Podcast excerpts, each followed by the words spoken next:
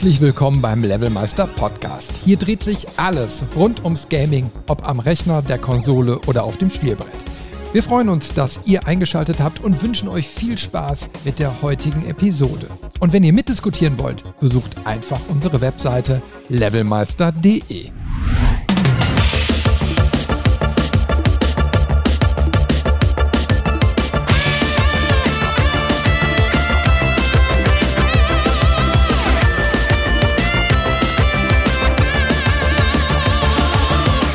Hallo da draußen und herzlich willkommen beim Levelmeister Podcast. Euch wird es bestimmt genauso wie mir gehen. Musik aus Videospielen bleibt im Kopf und bleibt in Erinnerung. Ende der 80er Jahre lernten die Klänge langsam auf den Heimcomputern wie dem C64, Atari ST und Amiga 500 das Laufen. Endlich war es auch zu Hause möglich, tollen Sound in Spielen zu genießen. Bei mir habe ich damals den Amiga an die HiFi-Anlage angeschlossen und einfach ein Spieleintro mal laufen lassen. Die Faszination dieser Musikstücke ist geblieben und nicht nur bei mir. In der Retro-Szene gibt es viele Liebhaber, die sich mit der alten Musik beschäftigen und Neues daraus entstehen lassen. Christian aka TZ Tunes ist einer davon. Er ist Mitglied in der Germ Remix Group und wird mir und euch da draußen heute mal erzählen, wie damals die Musik entstanden ist und was man daraus heute so alles machen kann. Christian, herzlich willkommen im Podcast. Ja, herzlich willkommen. Dankeschön. Schön, dass du da bist. Ja, du, bevor wir so in die Technik einsteigen, ähm, ja, natürlich Vorstellungsrunde, verlier doch mal ein paar Worte über dich und die German Remix Group und vor allen Dingen, was du sonst noch so alles machst. Oh ja, gut, dann fange ich mal einfach an. Also, Zitations, ähm, unter diesem Pseudonym habe ich äh, mal vor Jahren angefangen, Musik zu machen. Ursprünge hat das Ganze ähm, ganz, ganz früher mal auf dem Atari 800 XL. Ähm, da hat es mal alles mal begonnen mit dem Musikmachen am Computer. Ähm, da gab es ein kleines Computer-Musikprogramm, das hatte ich mal ähm, gestartet und habe da erste Gehversuche mal gemacht und hat mir tierisch Spaß gemacht. Leider waren natürlich die Möglichkeiten da sehr eingeschränkt, ähm, da äh, wir natürlich keine äh, echt klingenden Instrumente und sowas hatten. Ähm, später dann auf dem C64 habe ich mich mit Musikmachen gar nicht mehr befasst. Da gab es so eine Hülle und Fülle an Spielen. Äh, da konnte man, hatte man gar keine Zeit mehr dafür. Habe ich dann aber auf dem Amiga dank ähm, Tracker-Programmen, das sind sogenannte Musikprogramme, äh, die nannten sich so Pro-Tracker, Sound-Tracker, äh, Noise-Tracker und wie sie alle hießen. Ja, da kommen wir und ja gleich da, noch genau drauf zu sprechen. Genau, und ähm, da habe ich dann halt erste weitere Gehversuche gemacht und meine ersten Sachen auch komponiert oder auch da schon sogar remixed, wenn man so möchte, ja. Fing also schon sehr, sehr früh an. Ja, genau. So sieht's aus. Und, und mache ich halt natürlich bis heute. Ja, und aber auch nicht alleine, sondern es gibt diese Germ Remix Group mittlerweile. Also, beziehungsweise, wann hat die sich denn überhaupt gegründet und wer steckt da so hinter? Ja, die German Remix Group, ähm, die Idee dazu hatte ich 2010. Ähm, war ursprünglich mal dafür gedacht, weil immer wenn man jemanden gefragt hatte, ähm, zum Thema Musik machen. Hör mal, wie machst du das? Wie machst du dies? Wie, äh, welche Drums oder wie auch immer benutzt du dafür? Wie kann man das gut abmischen? Gab es kaum Infos, jeder hat da sein eigenes Süppchen gekocht. Und dann habe ich gesagt, wer, ich möchte mal so eine Gruppe haben, wo man sich untereinander austauschen kann mit ähm, Musikerfahrung und so weiter und so fort. Und so entstand dann die eigentliche Idee der German Remix Group. Ähm, dann kam nicht schnell, äh, ähm, also nicht spät, der Gedanke auf, auch mal eine CD zu veröffentlichen, weil auf Slay Radio und äh, ähm, CineSat gab es dann erste CDs, die digital angeboten wurden, wo Künstler Musik gemacht haben und dann einfach als CD zum Download ähm, abgegeben haben. Und da habe ich gesagt, Mensch, das müssen wir eigentlich auch mal machen.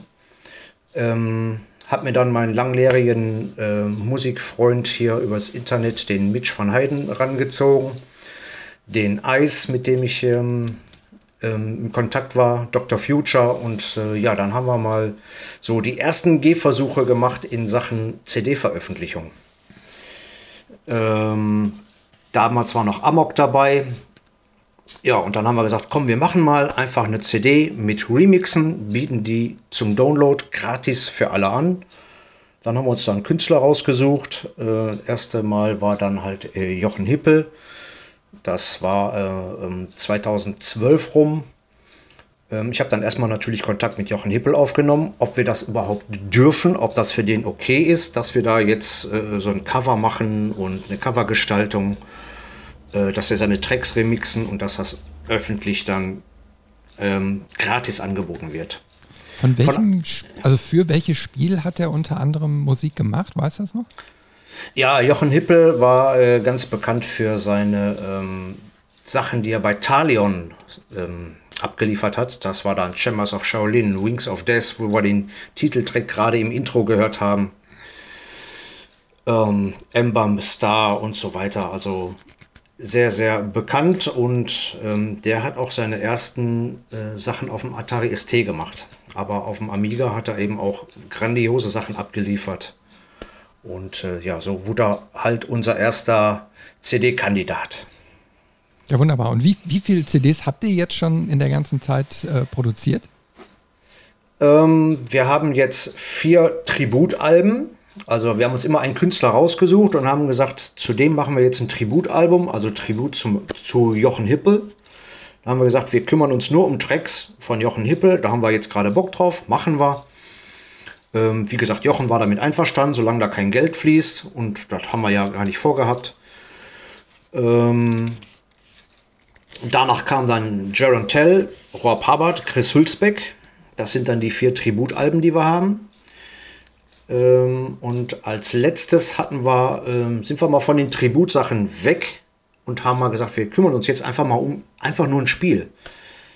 Äh, und da haben wir uns ähm, Hands on Shadow of the Beast ausgesucht und haben Shadow of the Beast Remixe äh, gemacht. Das ist ein Amiga-Titel vom Psygnosis. Und haben dieses Album nur diesem einem Spiel gewidmet. Ja, ganz toll. Also, weil Shadow of the Beast, die äh, Trilogie, ist eigentlich eine meiner Lieblingstriologien, damals vom Amiga noch. Also ich habe diese Spiele geliebt äh, weil es für mich auch das erste Spiel war. Es, es, es war, hat so viele Neuerungen damals gehabt. Da war ja schon dieses Parallax-Scrolling und es war im Endeffekt so eine Art Action-Adventure. Also man musste mehrere Sachen machen und äh, dann hat man, kam auch immer neue Waffen noch dazu. Also es war auch schwierig. Ne? Also, ja, ja, ja. Es war, war sehr, sehr einfach. fordernd und äh, war echt sehr, sehr toll. Ja, grafisch war es allein schon durch dieses Parallax-Scrolling, diese mehreren Ebenen, wenn die Wiesen und die Bäume da aneinander vorbeigelaufen sind, im Hintergrund die Wolken, war schon, war schon irre. Ne? Hat mich damals auch total ähm, fasziniert, als ich war, äh, das am Amiga gesehen habe, war eins meiner ersten Spiele, was ich gesehen habe und ja, ich war einfach total geflasht und äh, ich glaube, da geht es mehreren Leuten so und äh, den Jungs aus der GRG natürlich auch und deswegen haben wir dann auch gesagt, wir nehmen jetzt einfach mal Shadow of the Beast. Weil das Schöne an der ganzen Sache ist, wir gehören keiner äh, Plattenfirma an oder sowas. Wir können selber entscheiden, was wir machen, wann wir machen, wie lange wir machen und welchen Track wir remixen. Also wir haben ja keine Vorgaben. Wir entscheiden das selber. Das ist das Schöne, wenn man frei ist. Klar, man verdient kein Geld, aber das ist immer ein Herzensprojekt. Äh, und Musik macht uns einfach Spaß und äh, wir wollen damit natürlich auch ein bisschen ähm, die Leute an die Musik ranführen, die vielleicht auch gar nichts mit Spielen zu tun haben, die jetzt sagen, äh, mit Computerspielen habe ich nichts zu tun, aber die können trotzdem diese Musik hören und sagen, klingt aber sehr gut, ist geile Musik, ist eine gute Melodie, gefällt mir super, haben aber mit dem Spiel auch gar nichts zu tun. Ne? Mhm. Das ist auch nochmal so ein, so, ein, so ein Nebengedanke, den wir da halt haben. Also was, was ich eben halt so im Kopf habe, ist, dass dieser Spiele-Sound der Ende der 80er eben halt sehr prägnant war. Äh, der ist natürlich vielleicht auch ein bisschen technisch geschuldet, aber auch so diese ganze Synthwave-Area und so. Ich sag mal, was ja heute auch wiederum in einem ganz anderen Genre wieder aktiv ist. Es gibt ja diesen Synthwave-Pop oder so, der jetzt auch neu interpretiert wird. Und in die gleiche Kerbe schlägt ja auch so eure Arbeit. Ne? Also altes neu hören und man merkt, irgendwie ist es auch noch nicht alt. Es ist irgendwie immer noch modern, nur es klingt jetzt ja. eben halt besser. Und damals war es ja schon nicht schlecht. Ja, definitiv. Also auf dem Amiga zum Beispiel, da klang es ja schon relativ echt, weil da auch ähm, Samples benutzt wurden, was jetzt ähm, rein auf dem C64 oder auf dem Atari eher nicht möglich war. Da hatten wir ja diese, ich sag jetzt mal, SID-Töne, nur ähm, ist für jemand, der sich nicht damit auskennt, schwierig. Der wird sagen, oh, was ist das denn? Das ist nur Piepstöne. Für uns ist das einfach wunderbar. Wir haben die Spiele geliebt, wir haben die Musik geliebt, wir haben die Musik im Ohr. Wenn man zu jemandem sagt, äh, äh Bubble Bubble, hat er sofort die Musik im Ohr. Der weiß ja. sofort, um was es geht. Ähm, jemand, der es jetzt nicht kennt, wird sagen, da kann ich nichts mit anfangen. So, und wenn du jetzt aber so einen Remix davon machst und sagst, ich nehme jetzt neue Instrumente, echt klingende Instrumente und mach damit Bubble Bubble, wird es viel mehr Zugang haben. Ja? Ich glaube, wir sind jetzt an der Stelle, wo wir vielleicht einfach mal den Hörern da draußen, die sich mit der Thematik vielleicht noch nicht ganz so auskennen, einfach mal zwei Soundbeispiele vorspielen. Einmal vom C64 und äh, dann quasi euer Remix, ne? ähm, wo wir ja. jetzt einfach mal, was hast du da rausgesucht? Ähm, ich habe jetzt mal als Beispiel Last Ninja rausgesucht vom C64, weil da hört man eben diesen Sit-Sound, der von Liebhabern oder von Kennern geliebt wird. Und äh, davon habe ich mal einen Remix gemacht. Der ist auch für die Return angeboten worden. Ähm, dazu können wir später nachher nochmal ein bisschen äh, plaudern. Ähm, ja, und habe den versucht, so ein bisschen asiatisch auch klingen zu lassen und den in die Neuzeit zu holen, sodass jeder vielleicht da was mit anfangen kann. Prima. Dann hören wir jetzt erstmal eine Minute in diesen etwas ruhigeren Track vom C64, das Original an. Und danach hören wir dann mal so ein Minütchen in deinen Reim. Ich starte jetzt einfach mal mit C64.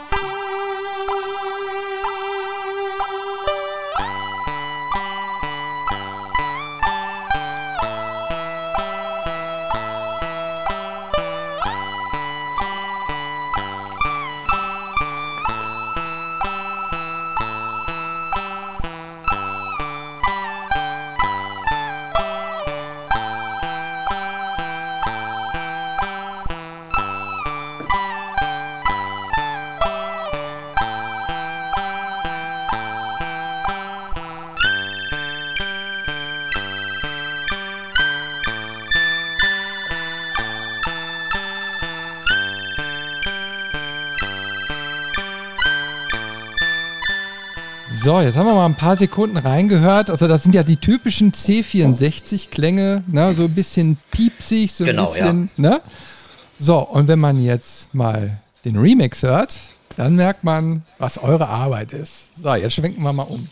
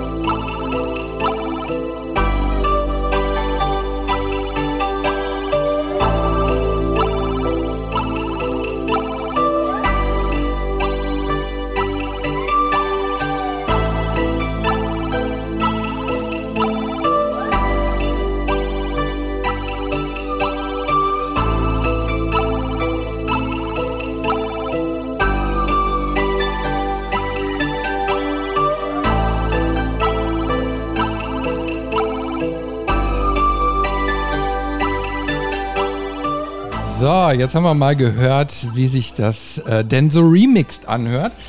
Und ich, ich also wo ich das gehört habe, habe ich direkt an Ron Gilbert gedacht. Der hat ja, äh, ich sag mal so, diese, diese alten Adventures und so gemacht und der hat mal so ein Zitat gebracht, was darauf zielte, dass man heutzutage Spiele anders in Erinnerung hat. Ne? Also dass die quasi besser aussahen, ja. als, als äh, wenn man sie jetzt sich heute dann anschauen würde. Und ich meine, ich glaube, das schlägt so die gleiche Kerbe. Man hört das erkennt es sofort wieder und denkt eigentlich, ja, das war genau der Spielesound von damals. das wäre natürlich schön gewesen, wenn das so geklungen hätte. Ich glaube, dann wird es den C64 heute noch geben.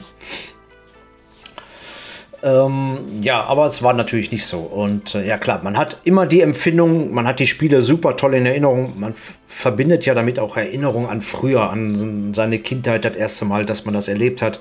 Kann, ich sag mal, die heutige Generation kann da wahrscheinlich gar nicht mehr mitdenken, wie minimalistisch alles angefangen hat. Ne? Wir sind heute alle verwöhnt, PlayStation 4, PlayStation 3, 5, wie auch immer. Äh, wir werden ja mit Grafik überflutet. Ne? Hatten wir ja früher nicht. Also wenn wenn man da irgendwie mal Last Ninja gesehen hat, das sah einfach wunderbar aus, wo wir jetzt gerade bei Last Ninja halt waren. Ähm, ja, und das, ähm, da kann sich halt keiner mehr so reinversetzen. Ne? man hat es immer noch gut in Erinnerung, manchmal sogar besser und manchmal aber auch äh, genau so, wie man das noch vor Augen hat. Aber liegt wahrscheinlich daran, weil viele Leute auch noch Emulatoren benutzen oder äh, sogar noch alte Maschinen zu Hause haben und äh, daran auch noch spielen. Und das sind halt alles Liebhaber und ähm, ja, die werden immer wieder Last Ninja spielen oder Bubble Bubble oder wie sie alle heißen. Ne? Ich gebe dir da sowas von recht. Ich habe dir ja schon erzählt, äh, wo wir uns letztens getroffen haben. Ich baue mir ja momentan einen, einen Amiga-Emulator, beziehungsweise der Emulator ist schon fertig, äh, aber da soll hinterher noch ein Gehäuse drumrum. Also ich möchte ja so ein so ein Arcade-Kabinett mir wirklich bauen und da kommt nur dieser Amiga-Emulator rein und dann kann ich immer aussuchen, was ich mir dann hinterher nochmal anschauen möchte. Ja, weil alte Hardware wird eben halt immer schwerer zu kontrollieren und muss da immer mehr dran rumreparieren. Da habe ich leider keine Zeit für. Das überlasse ich auch lieber den Profis. Aber ich möchte immer mal wieder so einen Blick in die Vergangenheit richten und sagen, ach, guck mal, komm, jetzt spielen wir nochmal eine Runde Kebble oder ja, wie du schon ja, sagst, genau. Bubble Bubble oder Turrican, ne? das muss einfach Ja, geht sein. natürlich immer, ja, definitiv. Also da halt mich auch gerne am Laufenden, wenn du da dein Projekt weiterführst. Also würde mich sehr, sehr interessieren, weil ich bin auch sehr Amiga-affin.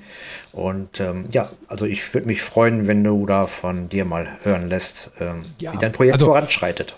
Wir, wir bleiben ja sowieso immer in Kontakt und äh, da draußen äh, die Hörer, die können die Fortschritte später, ich denke mal im Sommer äh, werde ich mich mal mit der Holzkonstruktion beschäftigen und das wird dann auch auf Levelmeister, dann äh, kann man das auch begleiten. Ja? Das wird ja ein bisschen dauern und da muss ich mir hinterher nochmal überlegen, welche Artworks da drauf kommen, weil es gibt so viele coole Sachen und ich habe ja gerade schon gesagt, so Turrican, so ein Turrican Artwork oder so oder ah, ja, Monkey mega. Island, ach mein Gott, also da da wüsste ich gar nicht, wo ich da anfangen soll. Da muss alles drauf. Genau, da wird schon das Problem sein, sich für eins zu entscheiden. Ähm, cool wäre natürlich solche Wechselgeschichten. Ach, ich habe jetzt mal Bock auf Monkey Island, ich baller da jetzt Monkey Island drauf und nächsten Tag, ich habe wieder Bock auf Turrican und dann haue ich mir den Turrican äh, Artwork da drauf. Das wäre natürlich das Allerbeste, ne, wenn das irgendwie wechselbar wäre. Na, bring mich nicht auf äh, schlechte Ideen. Wer weiß, wer weiß, was ich mir da noch so alles einfallen lasse. Na, aber ähm, ja, es ist eben halt sehr, sehr mannigfaltig. Ne? Ich meine, äh, es ist ja auch bei euch, denke ich mal, eine Herausforderung, immer mal den richtigen Titel rauszusuchen. Wem gönnt man jetzt quasi diese Auffrischungskur? Äh, ganz toll fand ich ja, wir haben ja vor ein paar Monaten auch mal geschrieben gehabt und da habe ich dir davon erzählt, dass ich ein Spiel ganz, ganz, also beziehungsweise die Musik von einem Spiel ganz cool fand und zwar von Lost Petrol.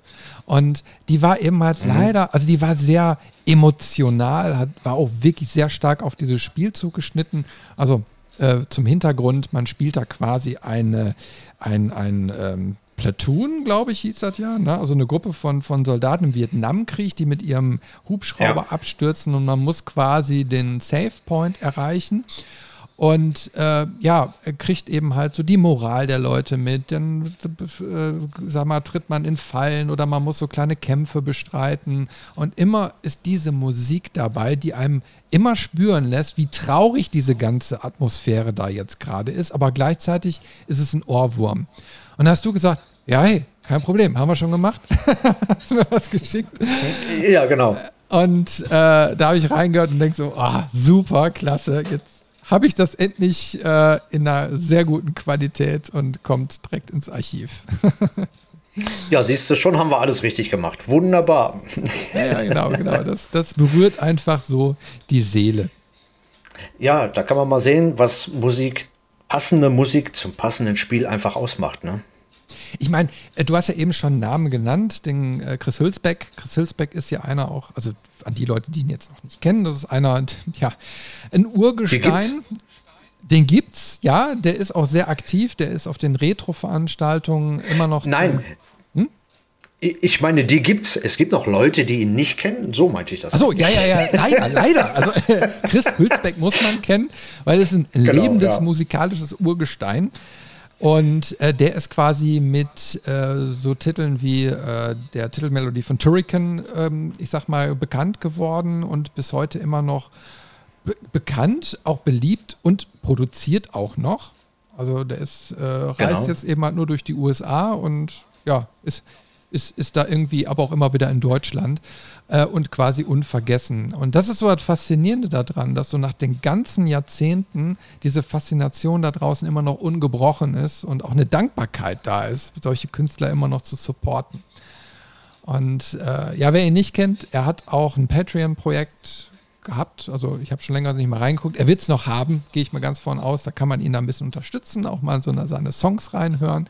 Und dieser Klang von ihm, der ist immer noch un unvergesslich. ja, natürlich, klar. Chris ist auch ein ganz, ganz lieber Mensch. Also ich habe den ähm, gefragt, ob wir da äh, zum Beispiel ein Album machen dürfen. Und er sagt, ja, alles gar kein Problem. Macht remixt, was das Zeug hält. Natürlich, sobald es gegen Geld geht und sobald wir da was verdienen mit müssen oder, oder wollen, sagen wir mal so, dann müssen wir ihn natürlich mit ins Boot holen und sagen so, ähm, jetzt müssen wir ihn anteilmäßig bezahlen, weil er ist ja der ursprüngliche Komponist der ganzen Geschichte. Und äh, solange die ganze Sache frei zum Download ist, hat er damit überhaupt kein Problem. Und ähm, ich habe da noch so eine lustige ähm, Geschichte, weil wir haben unser Tribut zu Chris Hülsbeck veröffentlicht und dann gab es irgendwo mal ähm, einen Podcast dazu, glaube ich. Und dann haben mehrere Leute auch gefragt, äh, oh, Tribut zu Chris Hülsbeck Album, ähm, was ist passiert? Der ist tot? Und ähm, alle total geschockt und so, nein, der ist nicht tot. Die haben nur ein Tributalbum gemacht. Und äh, ja, ich sage mal, äh, warum soll ich dem Mann Tribut zollen, wenn der tot ist? Da hat er da nichts mehr von. Richtig. Dann lieber noch in dem Moment, wo er noch lebt, ihm Tribut zollen. Hör mal, wir haben unsere Kindheit mit deiner Musik verbracht, die hat uns viel gegeben, das Spiel hat uns viel gegeben. Deswegen machen wir jetzt Tributalben. Ähm, für Leute, die eben auch, auch noch leben. Ne? Da wird auch vielleicht mal einer dabei sein, der schon nicht mehr unter uns ist, ähm, je nachdem, wo wir gerade uns, auf was wir gerade Lust haben. Ne? Aber wichtig ist halt, ähm, macht ein Tributalbum zu. Leuten, die noch leben, um ihnen halt der Tribut halt auch zu zollen. Ne? Ähm, Finde ich halt wichtig. Finde ich auch total gut. Äh, also er ist ja Teil des, der, der Factor 5 gewesen, beziehungsweise die gibt es ja irgendwie immer noch. Und selbst Turrican genau, ja. ist immer noch mal, immer wieder im Gespräch. Und da gibt es eine Portierung. Und äh, die Jungs tauchen auch immer wieder in anderen Podcasts auf. Und äh, das sollte man so gar nicht meinen, aber die sind alle eben halt auch noch aktiv. Und warum, warum soll man nicht einfach sagen so, hey, ihr habt eine gute Arbeit damals gemacht. Und ihr macht es immer noch. Und wir hören es auch immer noch gerne. Und ja, und das ist im Endeffekt auch Dankbarkeit, die man dann auch zeigt. Ja, definitiv. Also ähm, wir waren ja auch auf der Gamescom ähm, im letzten Jahr, hatten direkt unseren Stand gegenüber von Factor 5 und die Jungs sind einfach klasse. Ne? Ob es ähm, der Lutz ist, der auch mal zwischendurch auf Retrobörsen auftaucht und ähm, Willi Becker und wie sie alle heißen, die sind immer am Stand, die sind immer zugänglich, die sind immer menschlich, die kann man immer ranholen, der trommelt dann alle zusammen, ey, ihr will ein Foto von uns haben, kommt mal kurz hier rüber. Ähm, also super, ne? mega. Also wir freuen uns jedes Mal, äh, die Jungs zu treffen, weil er einfach eine ganz klasse Truppe ist. Und ähm, ja, Turrican gibt es sogar für die PlayStation 4. Ne? Habe ich mir auch gekauft. Und habe es natürlich wieder über einen großen Fernseher auf eine PS4 gezockt. Ja, was ich großartig und gleichzeitig auch ganz, ganz traurig finde, ist, dass es auch ein Shadow of the Beast Ableger für die PlayStation 4 exklusiv gibt. Und das ist schön, aber gleichzeitig, weil ich keine PlayStation 4 habe, das ist das Traurige, kann ich diese, dieses Spiel nicht spielen, weil es, also ich glaube, optisch äh, doch ein Leckerbissen ist. Es ist also ein Side-Scroller, äh, natürlich eben halt jetzt nur modern und ähm, ich weiß jetzt nicht ganz genau, wie sie quasi die Spiele interpretiert haben, ob es quasi ein Follow-up ist oder äh, einfach äh, ausgekoppelt. Aber wenn ich dann irgendwie mal eine PlayStation 5 bekomme, dann äh, werde ich mir den äh, PS4-Titel auf jeden Fall mal sichern und nochmal nachholen. Da bin ich auch mal auf die Musik gespannt. Ja, ich habe es mir äh, natürlich gekauft. Und ähm, ja, ich will jetzt nicht sagen, ich war ein bisschen enttäuscht. Sieht grafisch natürlich top aus, aber ähm, hat dann für mich wieder relativ wenig mit dem alten Titel zu tun. Ich habe es mir hauptsächlich gekauft, weil man in dem Spiel auch was freischalten kann, dass man wieder die Originalversion spielen kann auf der PlayStation 4. Also man kann wieder Shadow of the Beast einspielen mhm. und ähm, man kann auch sogar zu dem neuen Spiel, wenn ich jetzt nicht lüge, äh, den Soundtrack von der Amiga-Version wieder einschalten und sagen, ich möchte aber jetzt das, alt, das neue Spiel mit der alten Musik zocken. Und dann ist hm. die alte Musik von David Whittaker wieder äh, sofort im Ohr und man, die Haare stellen sich sofort hoch und ist sofort Gänsehautmoment da, wenn man nur die ersten Töne ähm, von dem Amiga-Soundtrack hört. Ja, das ist schon, da gebe ich dir recht. Das ist cool. Ja, bin ich mal gespannt. Also ich werde es noch nachholen, wenn sich die Möglichkeit ergibt. Bis dahin muss ich halt noch ein bisschen warten. Oder ich komme noch mal vorbei und dann kannst du mir das ja schon mal zeigen. Kriegst so ein Sneak Preview. ja, das ist ja kein Problem. Du hast eben ähm, ein schönes Wort genannt äh, bei Chris Hülsbeck und zwar Komponist. Und, und äh, das trifft auch sofort auf ihn zu. Ich glaube, das ist den meisten da draußen noch irgendwie nicht so klar dass so eine Spielemusik auch damals schon konzeptionell war. Also die war nicht nur immer so piep, piep, piep und pling, pling, pling. Die gab es natürlich auch, weil es damals auch Ein-Mann-Entwicklerteams gab und da musste einer alles machen. Ähm, genau. Und dann ist die Musik vielleicht nicht immer ganz so toll gewesen, aber bei so Sachen wie Factor 5 war es eben halt auf verschiedene Schultern gesattelt. Und der Chris Hülsbeck hat eben halt richtig komponiert. Und das ist jetzt vielleicht der richtige Zeitpunkt, um auch mal ein bisschen in die Technik einzusteigen, weil so damals, also gerade auf dem Amiga, hat man ja noch mit den Trackern, du hast es schon eben angesprochen, äh, gearbeitet. Und da können wir ja vielleicht mal versuchen, so ein bisschen äh, auditiv aufzudröseln, was das denn bedeutet, weil heutzutage kennt man ja nur diese normalen äh, Audioschnittprogramme oder Komponierungsprogramme. Aber ein Tracker war ja doch ein bisschen komplizierter, würde ich sagen, oder? Ja, zumal ähm, wahrscheinlich die meisten, wie halt so ist, auch keine Anleitung dazu hatten. Ne? Man hat den Trecker gestartet und stand jetzt erstmal vor dem Programm, hat das reingeladen und sagt jetzt so, ja, und jetzt? Da kommt gar kein Ton raus. Ähm, dazu musste man erstmal sogenannte Module laden. Das waren dann die Lieder, die in den Spielen benutzt wurden. Die wurden abgespeichert unter Punkt .mod. Das waren dann Module. Mod-Dateien. Mod-Dateien ist, ist wahrscheinlich vielen ein äh, Begriff. Und hat man die reingeladen, konnte man die Instrumente aus diesem Mod, was man gerade reingeladen hat, auch benutzen. Ein anderes Instrument jetzt da hinzuladen war jetzt nicht unmöglich, aber war jetzt so in dem Sinne nicht möglich, wenn man es nicht vorher auch gespeichert hatte. Also ich könnte mir jetzt äh, sagen, ich lade jetzt rein ähm, die Musik von ähm, Swift oder von Lotus zum Beispiel. Ich lade jetzt Lotus rein und sage so, das Instrument und das Instrument gefällt mir. Das speichere ich mir einzeln auf meine Diskette ab.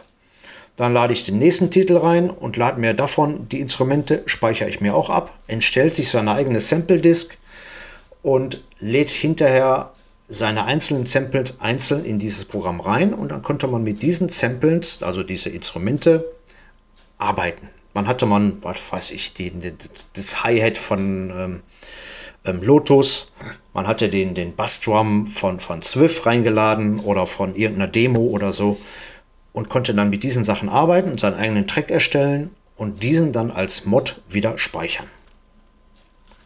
Aber du sagst es schon gerade, also es sind im Endeffekt äh, keine virtuellen Instrumente, wie es heutzutage ist, also dass irgendwas emuliert wird oder so, sondern äh, es sind im Endeffekt kleine Audio-Snippets, die mal aufgenommen wurden, also gesampelt wurden und dann quasi nur in verschiedenen Tonhöhen und so weiter wiedergegeben wurden, richtig? Ja, genau. Man, ich, ich ähm, hatte auch damals zum Beispiel so ein Techno-Sound-Modul, konnte man direkt mit ähm, seiner HiFi-Anlage verbinden, ähm, weil wir haben alle die Musik, glaube ich, oder die meisten mit Sicherheit alle über die HiFi-Anlage gehört, seine Kompaktanlage oder seinen HiFi-Stereoturm, den es noch zu der Zeit gab. Mm. Und ähm, kenn ich, ja, ja, ich, ich kenne ja, schon ja, Mikro, ja. Ja, habe ich gerade gehört, ja. Und hat natürlich halt die Musik da genossen und man konnte so auch Instrumente oder wenn es jetzt irgendwelche Sachen gab, irgendwelche Sprachen oder sonst was, konnte man von der CD rüberziehen auf dem Amiga und da speichern und damit dann arbeiten. War natürlich wunderbar. Ne? Mhm. Das, und, das, war von der ähm, Qualität her ein 8-Bit-Sound. Ne? Äh, weißt du noch, mit welcher. Äh, 16. 16, 16, 16 Bit schon. Aber, aber mit einer ganz äh, geringen Kilohertzzahl oder so, ne? Also die Sampling-Rate, ja, die klar, man niedrig, hat, ne? Ja, man hat natürlich Abstriche machen müssen. Ne? War jetzt nicht eins zu eins der gleiche äh, Klang wie auf einer CD. Ne? Wenn man sich jetzt von CD irgendwas runtergerippt hat, sage ich jetzt mal, ähm, war es natürlich nicht die gleiche Qualität wie auf einer CD. Aber durchaus hörbar, wie man sieht an den ganzen Modulen, die es gibt, an den ganzen Mods ähm, und Amiga-Musiken, ähm, ist, ja, ist ja Wahnsinn. Also die haben ja einiges da ähm, an guten Qualitäten abgeliefert. Ne? Und es gibt so viele verschiedene Formate auf dem Amiga. Also es reicht nicht, ich kann jetzt zum Beispiel kein Turrican in den Noise Tracker laden, weil Turrican mhm. wieder ein ganz anderes Format ist. Turrican wurde mit TFMX die Musik äh, vom Chris Hülsbeck gemacht und TFMX hat er, glaube ich, auch selber geschrieben, wenn ich das richtig in Erinnerung habe. Ist alles natürlich schon lange her, aber dieses Programm hat er dann auch selber geschrieben und hat damit halt seine Musiken gemacht. Und deswegen kann dieses Format gar nicht in den, in den Noise Tracker oder äh, Soundtracker reingeladen werden. Da mhm. gibt es etliche Formate, ähm, was die ganze Sache ein bisschen schwierig dann macht halt. Ne? Ja, damals gab es ja eben halt noch nicht so die ganzen, ja, aber das Normungen, ne? also so Richtlinien. Äh, ja. Schon sagst, der, da, da wurde auch mal selbst programmiert, um Lösungen zu haben, weil wir, wir hatten ja nichts. Es gab, gab ja nichts Großartiges. Und äh, da musste man dann selbst kreativ werden. Ne? Ja, genau so sieht's aus. Ist ja genauso mit der Vielfalt dieser Kanäle, die wir haben. Also wir hatten am Amiga vier Soundkanäle gehabt. Wenn ich jetzt einen normalen Musiktrack mache, ich sag mal, in einen läuft Schlagzeug in einen Kanal, in einen läuft der Bass, in einen läuft ähm, dann noch meinetwegen die, die Melodie.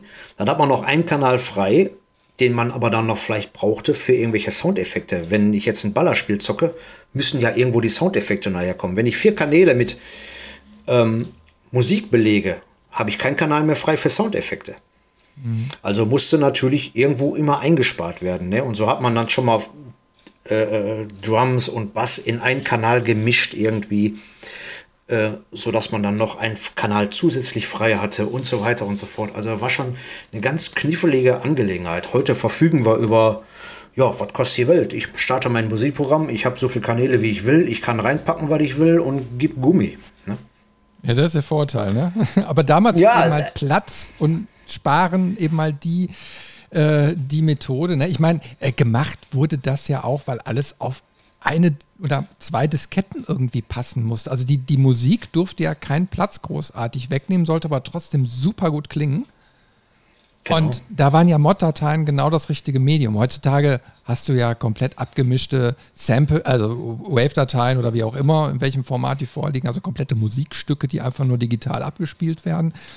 Und äh, damals haben die sich immer mit diesen kleinen Snippets, diese einfach quasi komponiert und gebaut haben, schon, ich würde schon fast sagen programmiert haben, ähm, um da eben mal richtige Musikstücke rauszukriegen. Und die hatten dann diesen besonderen Charakter, ne? Ja, genau so sieht's aus, ja. Wie sieht es eigentlich heute aus, wenn man jetzt so eine Mod-Datei von damals hat? Kann man die eigentlich vernünftig emuliert wiedergeben oder gibt es da Probleme? Äh, ich glaube, Mod sollte, glaube ich, nicht ein Problem sein. Es gibt ja auch viele ähm, Plugins für ähm, aktuelle Player, die dann auch diese Mods wiedergeben. Ähm, es wird mit Sicherheit immer den einen oder anderen geben, der sagt, nee, nee, das stimmt nicht so ganz. Ähm, da ist immer im Original immer noch mal ein bisschen was Besseres zu hören. Ist, glaube ich, auch beim, beim C64 so gewesen. Ähm, aber es gibt natürlich viele Möglichkeiten, die ganzen Sachen heute auch noch mal abzuspielen. Ne? Es gibt äh, ähm, einen SID-Player, der alte C64-Musiken wieder abspielend oder äh, irgendwelche Mod-Player. Ähm, wo es dann halt schwierig wird, ob die auch alle Amiga-Formate kennen. Es gab ja noch den Octalizer, es gab den Octamed, ähm, den Hippel-Player. Hippel hatte äh, sein eigenes Format, was auch nicht so einfach dann wieder abspielbar ist. Mhm. Ähm, ist schon schwierig, ja. Also machbar ist so ziemlich alles, aber man muss die entsprechende Software dafür haben. Ne? ist ein gutes Stichwort, Software. Wie, wie sieht es denn heutzutage aus? Also, wenn, wir haben jetzt gerade mal so ein richtig cooles Beispiel gehört, hört sich natürlich total anders an. Aber wie gehst du bei sowas technisch ran, dass man quasi immer noch das Alte erkennt, aber dann natürlich quasi bist du ja in einer neuen Software und so weiter unterwegs. Wie, wie, wie baust du das? Wie, wie gehst du daran? Ähm, ja, da gibt es verschiedene Sachen. Ähm, man kann zum Beispiel ähm, auf der, ähm, es gibt zum Beispiel, wenn man jetzt Last Ninja, nehmen wir minimal mal Last Ninja als Beispiel. Und ähm, das ist ja im SID-Format. Dann gibt es zum Beispiel SID äh, to MIDI. Ich kann da dem Programm sagen, so, ich möchte diese Spur als MIDI-File haben, kann dieses MIDI-File in die neue Software reinladen, je nachdem, womit man gerade arbeitet. Es gibt ja unterschiedliche, ob Logic, ob Cubase, ob ähm, FL Studio, ähm, ob Reason, wie auch immer. Und kann mit diesen Spuren dann schon mal arbeiten. Dann habe ich, wenn ich Glück habe, auch schon mal ein paar ähm, brauchbare Spuren dabei, da muss man wahrscheinlich noch mal viel äh, Hand nachanlegen, also ist nicht so ganz einfach immer. Ähm, oder ich, ähm, wenn es da kein MIDI von gibt oder wie auch immer, halt nach Gehör. Ne, man lädt sich sein, sein MP3 rein und hört da rein und sagt, oh, ich hab, oder man hat die Melodie vielleicht auch noch ganz im Kopf. Also viele Musiken habe ich so im Kopf noch drin, dass ich sage, ich pfeife auf ähm, C2 MIDI, weil da kommt nicht immer ein super Ergebnis raus und äh, spiele die dann einfach in diesem neuen Musikprogramm nach. Hört sich jetzt schwierig an, aber wenn man so ein bisschen geübt ist, ähm, sollte das eigentlich kein Problem sein. Ähm, ja. ja. und dann sucht man sich für eine Richtung aus. Was will ich dann machen? Will ich ähm, den Track total verfremden? Ähm, dass ich aus einer ganz ruhigen, wie wir jetzt zum Beispiel, ich bleibe jetzt einfach mal bei dem Las Ninja Beispiel, wenn ich da jetzt sage, ich will da aber eine richtige rockige Nummer draus machen, ja, dann muss ich halt die dementsprechenden Instrumente laden und mache die ganze Sache vielleicht auch noch ein bisschen schneller. Ähm, oder ich mache so eine Dance-Nummer daraus, gehe noch mehr höher und mache da vielleicht so eine 140 Beats per Minute Nummer draus oder wie auch immer. Das ist natürlich kreative Geschichte, die einem selber ähm, ja, ich sag mal, die, die man selber für sich raussuchen muss. Was will ich überhaupt machen? Wo will ich überhaupt hin? Was habe ich in meinem Kopf? Was will ich machen? Ähm, ich bin immer eigentlich sehr gerne dicht beim Original, so dass ein sehr hoher Wiedererkennungswert da ist. Ich scheue aber auch nicht davor, vielleicht mal einen ganz anderen Weg zu gehen. Aber wie gesagt, das liegt halt dann an jedem selber, wo er dahin will. Ne? Ich habe ich hab dich ja zu Hause besucht, um mir mal so einen Überblick über die Technik äh, zu verschaffen. Und mhm. ähm, habe dich dann auch gefragt, ja, wie spielst du das denn ein? Oder wie wurde es auch damals eingespielt? Und tatsächlich passiert noch sehr, sehr viel, aber die Tastatur, ne? Ja, die Tastatur dient eigentlich als Keyboard. Ähm, man hat da sein komplettes Keyboard. Ähm, oder man nimmt halt so eine ähm, MIDI, ähm, so ein MIDI-Keyboard, was man anschließen kann, ähm, was dann halt auch aussieht wie eine Klaviertastatur, sage ich jetzt mal, für die Leute, die jetzt gar nicht wissen, was das ist. Äh, und spielt darüber ein. Das ist ähm, jedem überlassen, wie er am besten klarkommt. Ne? Mhm. Ja, ich, aber ich ja auch bei dir stehen sehen. Ich meine, ich weiß, wie schwierig das immer ist. Ich interessiere mich ja auch dafür und ich habe immer damit geliebäugelt, mal so ein MIDI-Keyboard zu haben. Aber ähm, ja. ja, dafür braucht man eben halt auch Zeit und Muße und die hast du. ich glaube, ich komme einfach dich häufiger besuchen und höre mir dann einfach die fertige Musik an. das ist schöner für mich. Kannst du natürlich auch machen oder äh, ich führe dich so ein bisschen ran und wir haben in der GRG einfach ein neues Mitglied. Ja, gucke mal. Ich meine, sucht ihr immer wieder neue Mitglieder oder ich sag mal, äh, helft ihr dann vielleicht auch so Einsteigern, die sagen so, hey, da habe ich vielleicht mal Bock drauf, mich da einzulassen und mal zu probieren? Ähm, ja, natürlich. Also wer da irgendwie Interesse hat, ähm, wir suchen natürlich immer mal irgendwie Leute, die ähm, Bock haben, Musik zu machen und sich da einbringen wollen. Die können sich gerne bei uns melden, das ist überhaupt kein Problem. Ähm, wir haben letztens erst auf der letzten Gamescom äh, habe ich noch einen Kollegen kennengelernt. Wir kamen dann so in Kontakt und waren quatschen und sagte, ey, da gibt es echt noch Leute, die so die gleiche Idee haben wie ich, dass ich alte Musiken neu äh, remixe und so weiter. Wir haben Kontaktdaten ausgetauscht, wir sind jetzt in Kontakt. Es ging jetzt da um den André und der ist gerade dabei, sich so ein bisschen in die GRG reinzufuchsen und äh, möchte da auch ganz gerne mitmachen. Also es ist überhaupt gar kein Problem. Also äh, Mitglieder braucht man immer. Wir sind alle zeitlich so eingespannt. Wir haben ein Privatleben. Wir haben vielleicht noch andere Projekte, an denen wir arbeiten und so weiter. Und dann kann auch nicht immer jedes Mitglied, was wir haben, äh, an jedem Album bei sein. Bei manchen Alben ist dann auch einer, der dann sagt immer, ich bin da raus, ich habe zeitlich, äh, kriege ich das nicht hin, schaffe ich nicht. Und ähm, ja, dann wird es auch mal nicht alle Mitglieder auf einem Album sein. Ne? Und ähm, umso, mehr, umso größer wir sind, umso besser ist es natürlich. Und äh, ja, schön ist halt, wie gesagt, habe ich vorhin schon erwähnt, wir sind halt ungezwungen. Wir können im Endeffekt machen, was wir wollen. Ne? Macht ihr denn, ich sag mal, dass jeder so sich einen Track vornimmt oder äh, arbeitet ihr auch mit mehreren Leuten an einem Track? Nee, bis jetzt haben wir wirklich in der Tat, jeder äh, sucht sich was raus, auf was er Lust hat. Ich nehme jetzt mal zum Beispiel Chris Hülsbeck, weil wir den gerade hatten. Ähm, da kommen natürlich ganz viele Mitglieder an und sagen so, äh, Chris Hülsbeck, Tarikan. Klar, kennt jeder, mhm. weiß jeder, hat jeder Bock drauf. Und dann kann es auch schon mal sein, dass äh, ein Track doppelt remixt wird. Wird es auf einem normalen Album, was es zu kaufen gibt, wahrscheinlich wird da einer sagen, äh, nee, geht nicht, haben wir schon. Ähm, bei uns ist das eigentlich egal. Wir achten so ein bisschen darauf, dass wir jetzt nicht alle den gleichen Track machen, weil dann haben wir ähm, sechs Leute, die alle den gleichen Track remixen, wird für die Hörer langweilig. Macht nicht unbedingt Sinn. So ein bisschen achten wir darauf, aber wir sprechen uns untereinander so ein bisschen ab. Das, das geht schon. Also ähm, da war, glaube ich, auch zweimal Gianna Sisters bei. Ich glaube, der Lars, also der Sigma 7, der hat da, äh, glaube ich, Gianna Sisters gemacht beim Hilsbeck-Album. Ich auch. Und ähm, ja, dann ist es halt so. Ne? Das ist eben das Schöne, weil man halt so ungebunden ist. Ne? Aber so mhm. arbeiten, dass jetzt so zwei oder drei Leute an einem Track arbeiten, hatten wir noch nicht. Ähm, auf jeden Fall noch nicht veröffentlicht. Ist schon mal so intern gelaufen, dass wir schon mal mehrere Arbeiten hatten. So, äh, ja, komm her, wir machen mal so einen Zusammentrack, aber ist auf dem Album eigentlich noch nicht passiert. Mhm.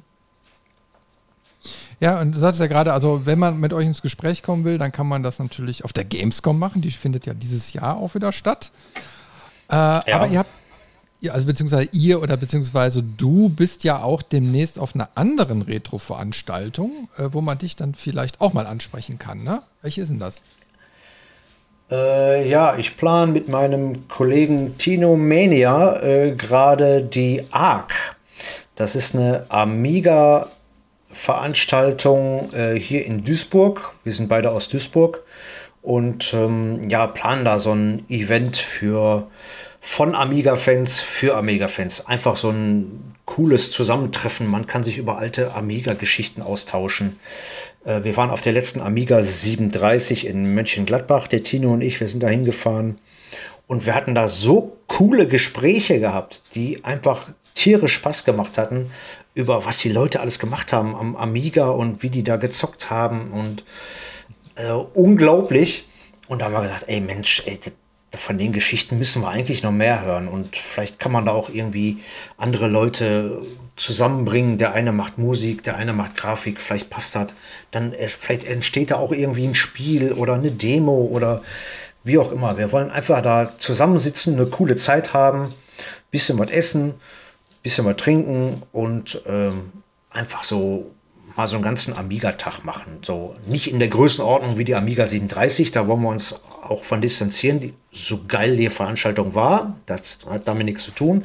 Aber wir suchen mehr so dieses gemütliche Private, so, so Copy-Party-mäßig früher. Mhm. Äh, und das Plan war gerade hier in Duisburg und ähm, ja, wer da kommen möchte, kann sich gerne genau? anmelden bei uns. Das ist am 6. Mai dieses Jahr ähm, in Duisburg-Kreinhausen. Wunderbar. Aber hast du da gerade eine Webseite? Sonst verlinken wir die auf jeden Fall in den Show Notes. Ähm, die könnt ihr später verlinken, weil wir sind gerade mitten im Aufbau der Webseite. Unser ähm, Kollege Mitch, der auch in der GRG ist, der hilft uns da gerade ein bisschen die Seite auf, auf den Vordermann zu bringen. Und ähm, ist alles noch so ziemlich in den Startlöchern. Wir sind gerade dabei, alles zu planen. Äh, die Leute sind auch schon sehr heiß und ja, wann gibt es denn Karten? Und wir wollen kommen und ähm, Factor 5 hatte äh, äh, schon angekündigt, dass sie eventuell auch kommen wollen. Jetzt nicht in voller Besetzung, aber ähm, Lutz, ich glaube Willi war, glaube ich, auch dabei, wenn mich nicht alles täuscht. Ähm, da werden wir euch aber noch mal generell informieren. Ähm, das wird dann auch über die Webseite passieren. Auf Facebook gibt es schon eine Seite, Amiga äh, Robot Convention, Amiga Robot, reicht eigentlich unter Facebook und dann könnt ihr uns da schon mal erreichen ähm, oder halt unter der E-Mail-Adresse. Ja, also da könnt ihr euch gerne melden. Habt ihr da Bock mitzumachen irgendwie, könnt ihr euch gerne melden. Und sobald die Karten da sind, dann ähm, werden wir natürlich nochmal ähm, extra einen Aufruf starten. Wir haben jetzt gerade erst so ein FAQ-Video veröffentlicht, wo sämtliche Fragen beantwortet werden oder wir versucht haben, Fragen uns selber zu stellen, die aufkommen könnten und ähm, haben die auch beantwortet so dass wir schon mal die ersten Fragen vielleicht abdecken konnten.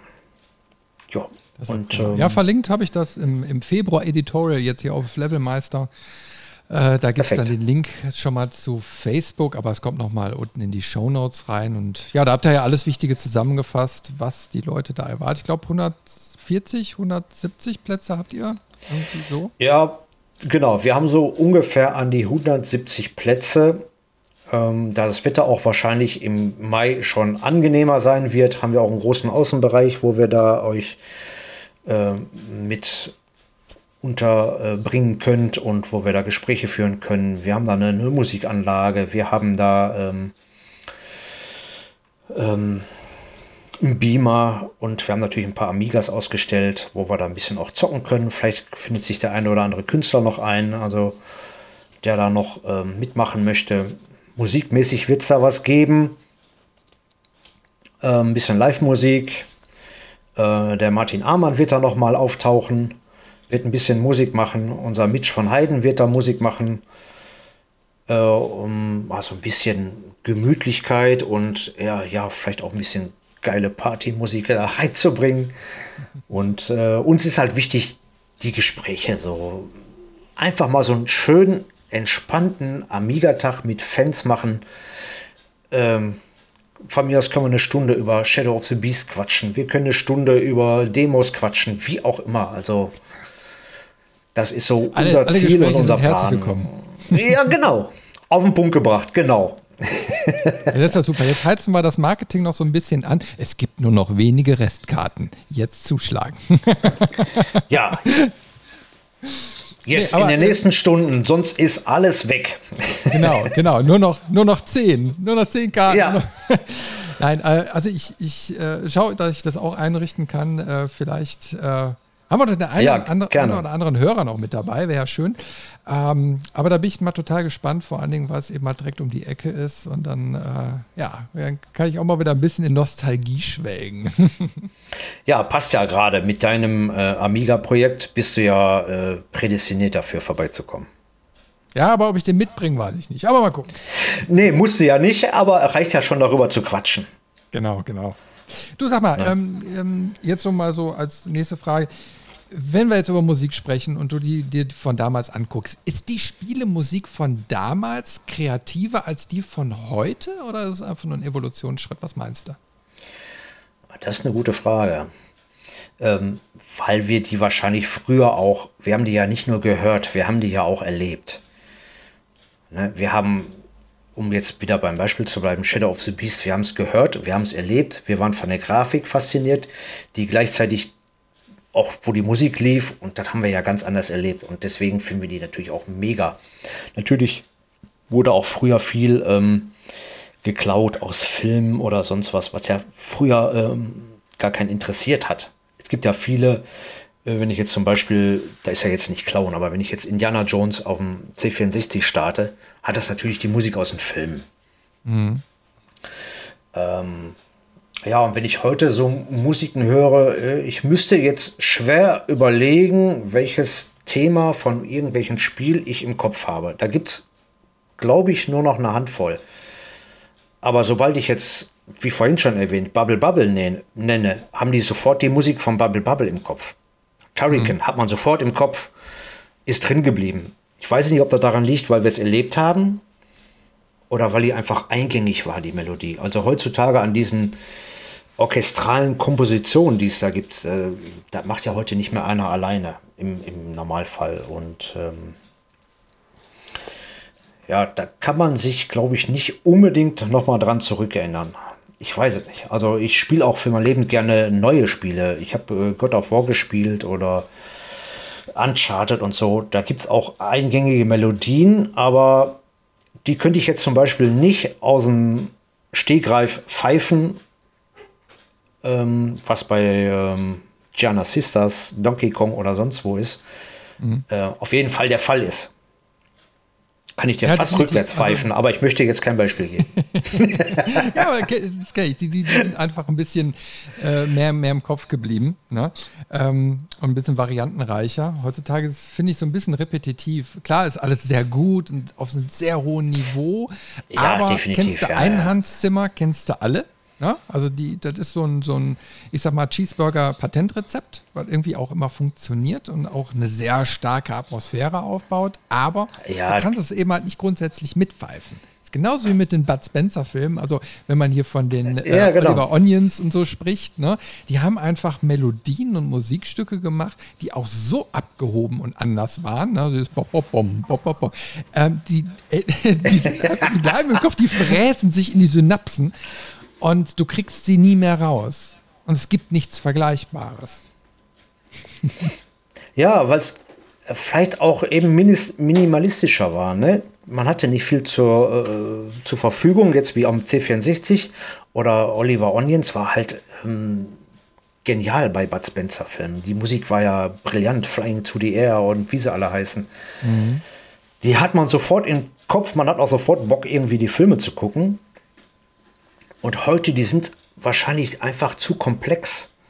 Ein Hans Zimmer, der ist grandios. Dieser Mensch ist einfach grandios. Was, was der so an, an Musiken liefert, ist, gibt, finde ich, fast keine Worte für. Finde ich genial. Äh, an viele erinnere ich mich auch noch. Ne? Gerade jetzt, äh, ich glaube, zuletzt hat er mit, mit Harold Faltermeier ähm, Top Gun gemacht. Aber auch nur, weil man halt Top Gun von früher kannte. Die Musik grandios. Ne? Inception. Also Inception ist so ein, ein Track, äh, wo ich jedes Mal Gänsehaut kriege. Äh, ja. Allein schon wieder sich so aufbaut. Ne? Es ist Wahnsinn. Also das ist wirklich eine Komponistenmaschine. Und das ist auch so eine, eine lebende Legende schon. Ja, auf jeden Fall. Klar. Der hat so viel grandiose Musiken gemacht. Ähm, der ist ja gar nicht mehr wegzudenken. Ne? Vorher war es halt so ein John Williams, der für Indiana Jones Musik gemacht hat oder für Star Wars. Ähm, da braucht man, glaube ich, nicht mehr viel zu sagen. Und ähm, ja, das ist eben heute ein Hans Zimmer. Ne? Und mhm. beim Hans Zimmer klingt es halt immer noch irgendwo orchestral, aber auch irgendwo sehr modern. Richtig. Also es ist grandios, grandios. Vielleicht sollten wir mal ein ähm, Tribut zu Hans Zimmer machen oder so.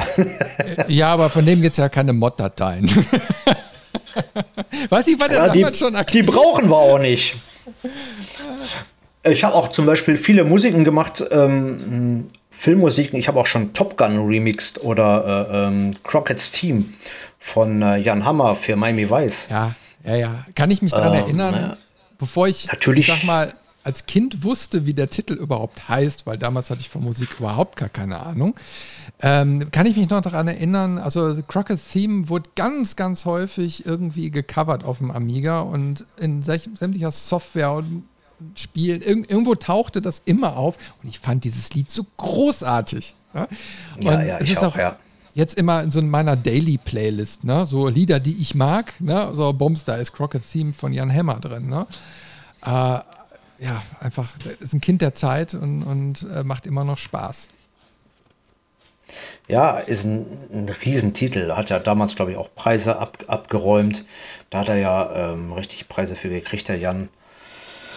Ähm, ja, und hat mich dem eben damals auch sehr, sehr geflasht. Und dann natürlich remixt man nicht nur Spielemusiken, man remixt auch äh, Filmmusiken. Ne? Nur ist halt das Problem, ich kann jetzt äh, meinen Crockett's Team Remix nicht veröffentlichen, weil dann gibt es Ärger mit den Musikrechten. Mhm.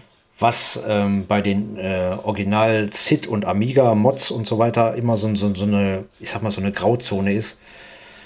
Äh, da beschwert sich nicht groß einer. Aber sobald es dann an solche Sachen geht, ähm, gibt es eben auch ähm, mal eventuell Ärger mit den, mit den Rechten. Es gab auch mal einen Remix auf äh, Remix 64 auf einer der Remix-Plattformen überhaupt. Ähm, von Indiana Jones hat einer gesagt, ach ja, ich mache mal einen Remix von dem Indiana Jones Spiel. Mhm. Ähm, der wurde aber rausgenommen, weil es gab da Schwierigkeiten wegen der Rechte. Ne? Weil ist halt eine eingängige Melodie von John Williams. John Williams hat da sein Okay nicht für gegeben und äh, dann gab es halt Stress. Somit kann man dann sowas nur machen für sich oder man sagt, pass auf, hier, ähm, ich habe da einen Kumpel, der steht da drauf, dem kann ich das mal so zuschicken, darf aber halt nicht veröffentlichen. Also wenn du Crockett's Team gerne haben möchtest, ich schicke dir den rüber, kannst du mal reinhören und äh, für dich benutzen, aber mehr auch nicht. Mhm. Ja, ist schade eben halt. Aber so ist eben halt die Musikindustrie und selbst beim Remixen ist man da eben halt nicht verschont. ja, ist halt immer schwierig, ne? sobald es um Musikrechte geht. Deswegen ähm, haben wir ja auch ähm, äh, uns immer ein Okay eingeholt, zum Beispiel auch wenn wir unsere Tributalben machen von, für die German Remix Group, dass wir sagen, so ohne Okay geht gar nichts. Ähm, da legen wir unser äh, Wort für oder geben wir unser Wort für, dass wir damit keine Musik, äh, kein Geld verdienen. So. Mhm. Wir machen das wirklich aus freien Stücken. Das ist frei verfügbar, frei zum Download. Ähm, viele Leute sagen, warum macht ihr das denn überhaupt? Ihr könnt doch einfach die Remixe machen und diese auf irgendwelchen Remix-Plattformen veröffentlichen. Ja, klar, können wir machen. Aber wir möchten eben diesen Tribut zollen, was ich vorhin schon erzählt habe. Und wenn wir eine CD machen, dann sind das, ähm, die werden gemastert, zum Beispiel von unserem Mitch, ähm, Mitch van Heiden, der, der mastert die ganzen Geschichten. Der macht auch die Covergestaltung in, im, ähm, im Hauptteil äh, und ähm, bindet die überall ein in Webseiten, auf YouTube und so weiter und so fort. Und man kann sich die Sachen als MP3 runterladen oder als FLAC, das heißt verlustfrei. Alles, was ich auf Amiga Remix oder Remix 64 veröffentliche, ist ein MP3. Da habe ich Verlust. Und diese Dateien, die wir da veröffentlichen, das, kann man sich auch als FLAC-Datei runterladen und ist somit verlustfrei wie äh, quasi eine echte CD. Ne? Man kann sich das mhm. Cover ausdrucken, man kann sich die Labels ausdrucken und man kann sich seine eigene CD selber zusammenstellen, selber brennen, sage ich mal. Ähm, es gab schon viele Anfragen. Immer, ähm, wir hätten das super gerne als CD zum Kaufen. Warum macht ihr das nicht? Ja, wir müssen dann immer die Künstler beteiligen. Das ist dann ja. eine ganz schwierige Geschichte. Kein Problem, die sollen ihren Anteil haben, ist gar kein Problem, aber das ist eine ganz schwierige rechtliche Geschichte. Dann geht es mit Geld verdienen, dann geht es mit Steuern, dann geht hiermit los und damit los. Also ist gar nicht so einfach. Ähm, und wenn, dann würden wir das eh für Non-Profit machen, so dass wir da jetzt nicht unbedingt, äh, wer weiß, wie viel dran verdienen. Ähm, ja, aber da aber draußen, ist, jeder kann sich das herunterladen ne, und so immer halt selbst ja. zusammenbasteln. und dann habt ihr ja die CDs. Also auf jeden Fall äh, äh, genau. hört da mal rein äh, oder schaut euch das mal an. germanremixgroup.de, einfach zusammengeschrieben. Und dann kommt ihr auf die Webseite und da findet ihr auch ganz, ganz viel. Ja. Einfach mal rein, hör, also schauen und hören vor allen Dingen. Ja, da könnt ihr euch fünf Alben runterladen. Da äh, habt ihr, glaube ich, äh, genug zu tun. Die Chris Hülsbeck ist ein Doppelalbum. Das heißt, da habt ihr sogar zwei CDs voll. Ähm, ja, unter anderem machen wir natürlich auch Remixe für die ähm, Return, für das Return-Magazin, was ähm, vierteljährlich erscheint. Ähm, da gibt es auf der letzten Seite immer ähm, ein Titel, den wir uns remixen, also den wir uns aussuchen zum Remix und der wird auf der letzten Seite abgedruckt. Da gibt es einen Download-Code, den könnt ihr dann ähm, auf der Return-Seite eingeben und könnt euch so einen gratis Remix runterladen, der dann auch erstmal exklusiv für die Return bleibt. Äh, um das Return-Magazin da so ein bisschen zu pushen, ähm, das ist dann seit Ausgabe 10 auch der Fall. Äh, und es hat sich bis heute gehalten. Also da gibt es immer noch Remixe von uns. Ähm, ja, die ihr da euch natürlich auch gratis runterladen könnt. Ähm, ja. Also Return Magazin ist auf jeden Fall ein sehr schöner äh, Hinweis. Äh, wer es noch nicht kennt, sollte sich es mal anschauen. Es ist ein ganz tolles Projekt ähm, mit tollen Artikeln, wo man einfach nochmal fundiert in die Vergangenheit blicken kann. Also die Redakteure geben sich alle verdammt viel Mühe und man merkt, die stecken auch verdammt tief in der Materie. Ja, ja, ja. Ja, ja, schon wirklich klasse. Also ähm, das Projekt sollte man auf jeden Fall unterstützen. Und gestatte mir jetzt noch mal eine letzte Frage, äh, dass wir jetzt so langsam auch zum Ende kommen. Aber was kommt von euch noch? Habt ihr gerade was in der Pipeline, was total cool ist und ihr noch nicht verraten habt? Ja, wir haben immer irgendwas in der Pipeline. Natürlich weitere Return-Remixe. Da könnt ihr immer gespannt sein. Ähm, ja, es wird noch einiges geben. Also unser neuestes Album ist eigentlich so gut wie fertig. Da werde ich aber noch nicht verraten, um was es geht. Ähm, da sind wir mit den Tracks soweit fertig. Da warten wir jetzt auf die letzten Arbeiten und dann können wir das auch veröffentlichen.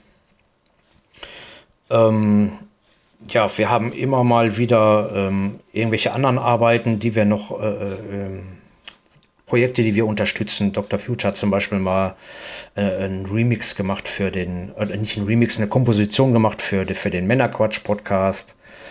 Ähm, wir unterstützen sämtliche anderen Aktivitäten wie, wie Pixelpokal, habe ich glaube ich auch mal ähm, die, die, die ähm, Erkennungsmusik für gemacht. Das ist so ein Hannover äh. Auch sehr ähm, cool. ja, sehr genial, ganz nette Typen und da solltet ihr unbedingt auch mal hin. Und ja, so unterstütze ich die ganze Szene irgendwie. Ne? Und viele Kontakte, Kontakte knüpft man halt auf der Gamescom oder so oder auf irgendwelchen Events. Auf der Gamescom sind wir ja Gott sei Dank, äh, dank Lars, den Sigma 7 überhaupt tätig, weil der die Idee hatte, hör mal, wie sieht's aus, darf ich einen kleinen Stand aufbauen auf der Gamescom unter dem GRG-Banner? Ich sage, na, natürlich darfst du das machen. Ja, und seitdem sind wir da ähm, jährlich vertreten mit dem Stand. Ähm, Sogar manchmal mit zwei, weil wir ja nebenan noch ein anderes äh, äh, Portal haben. Wir haben ja noch Nerds and Geeks. Und dann haben wir meistens einen Doppelstand, entweder zwei Stände. Letztes Jahr hatten wir zum Beispiel so einen Doppel-Kombo-Stand. Ähm, ja, und da sind wir immer wieder irgendwie dran. Ne? Und ähm, ja, wir hatten auch mal einen Remix gemacht für, oder mehrere Remixe gemacht für Redux. Das ist so, so, so ein Dreamcast-Spiel, wofür der äh, Elfsom A, der André Neumann, Musik gemacht hat. Und da hat er uns mit ins Boot geholt, um da eine CD zu veröffentlichen für die Remixe davon. Oder zum Beispiel auch Reshoot. Martin Amann ähm, hat da für Reshoot ganz aktuell für den Amiga ähm, die Musik gemacht und wir durften Remixe dazu machen. Die sind dann auch auf dem Album erschienen. Äh, ja, also wir sind immer irgendwo aktiv. Irgendwo ist immer mal eine GLG-Track zu finden. Das ist schön. Also du sagtest gerade nochmal Nerds and Geeks äh, Podcast. Ihr seid herzlich eingeladen mal zu einem Crosscast. Kommt mal alle zu mir hier in den Levelmeister und dann quatschen wir mal ein bisschen über Retro. Ne? Äh, kannst du ja. gerne mal weiterleiten. Und ja, ich hoffe natürlich. Ich, ne, ich meine, ähm, wir wissen, die Pandemie läuft jetzt so langsam äh, technisch gesehen aus. Das heißt, jetzt kommen wieder die ganzen Veranstaltungen, man hat wieder Planungssicherheit und dann werden wir uns sicherlich dieses Jahr auch noch äh, häufig sehen. Da freue ich mich ganz besonders drauf. Ja, das hoffe ich auch. Wir sind alle süchtig danach, äh, Leute zu treffen und so weiter. Und äh, wir haben wir viel zu lange darauf verzichten müssen. Und äh, ja, wir hoffen, wir sehen uns auf irgendeiner coolen Retro-Veranstaltung, wo auch immer. Ja, also ich bin auf jeden Fall dabei.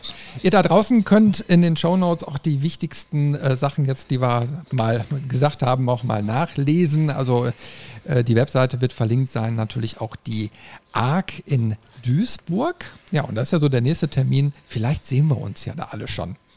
Ja, jetzt zum Ausklang. Du hast mir noch einen schönen Titel geschickt von dem Mitch von Haydn und zwar von dem Album Tribut to Chris Hülsbeck. Und da hören wir jetzt, und das lasse ich auch auslaufen, den X-Out Lorder. Ein fantastisches Amiga-Spiel. Wer es noch nicht kennt, sollte sich das mal auf YouTube anschauen.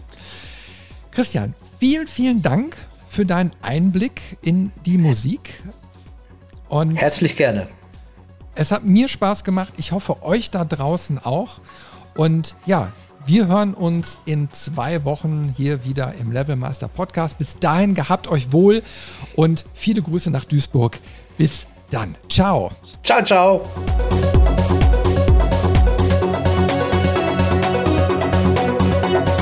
Vielen Dank, dass du den Levelmeister Podcast bis zum Ende gehört hast. Wir hoffen, dir hat diese Folge Spaß gemacht und du schaltest auch beim nächsten Mal wieder ein.